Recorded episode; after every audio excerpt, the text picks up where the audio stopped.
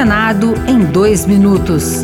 Eu sou Regina Pinheiro e você ouve agora as principais notícias do Senado Federal desta segunda-feira. A líder da bancada feminina, senadora Elisiane Gama, do PSD do Maranhão, solicitou o desarquivamento da proposta de emenda à Constituição que garante a representação proporcional de cada sexo na composição das mesas e comissões nas duas casas do Congresso Nacional. Para ela, é lamentável que o Senado não tenha mulheres na composição da atual mesa, eleita no início do mês. O Senado Federal ainda é um espaço, uma casa dominada de forma extremamente ampla pela presença masculina. Nós só conseguiremos alcançar esses espaços com o estabelecimento de cotas. O ministro da Agricultura, Carlos Fávaro, defendeu cautela na votação do projeto que altera a lei dos agrotóxicos. A proposta exclui a Anvisa e o IBAMA da fiscalização e da análise desses produtos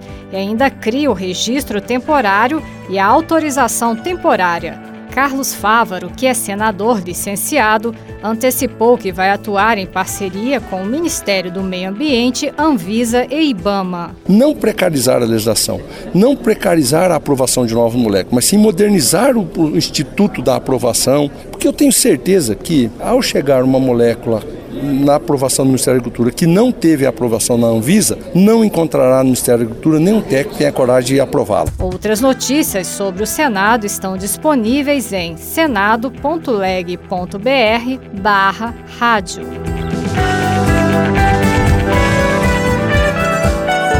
Senado em dois minutos. Uma produção Rádio Senado.